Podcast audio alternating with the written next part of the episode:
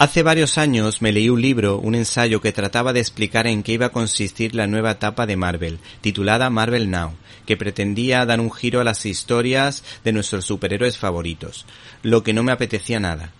El caso es que la aventura Capitán América Náufrago en la Dimensión Z me ha encantado, a pesar de pertenecer a esa colección, porque mantiene la esencia de su héroe, el Centinela de la Libertad.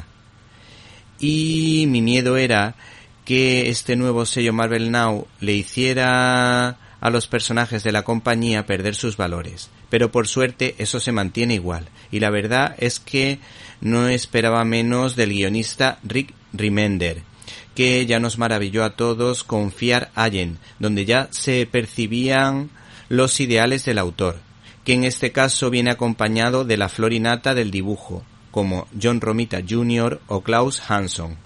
La historia que aquí se cuenta es futurista, pero cargada de flashback del pasado que nos permiten conocer detalles íntimos de la vida de Steve Rogers y su dura infancia, con guiños al cine clásico. Este cómic pretende o nos quiere decir que detrás de un gran hombre hay una gran mujer, como la madre de Steve, hablando de este modo de su marido. Tu padre era un hombre bueno, pero perdió la esperanza y educando a un hijo del siguiente modo. Prométeme. ¿Te está gustando este episodio? Hazte fan desde el botón Apoyar del podcast de Nivos.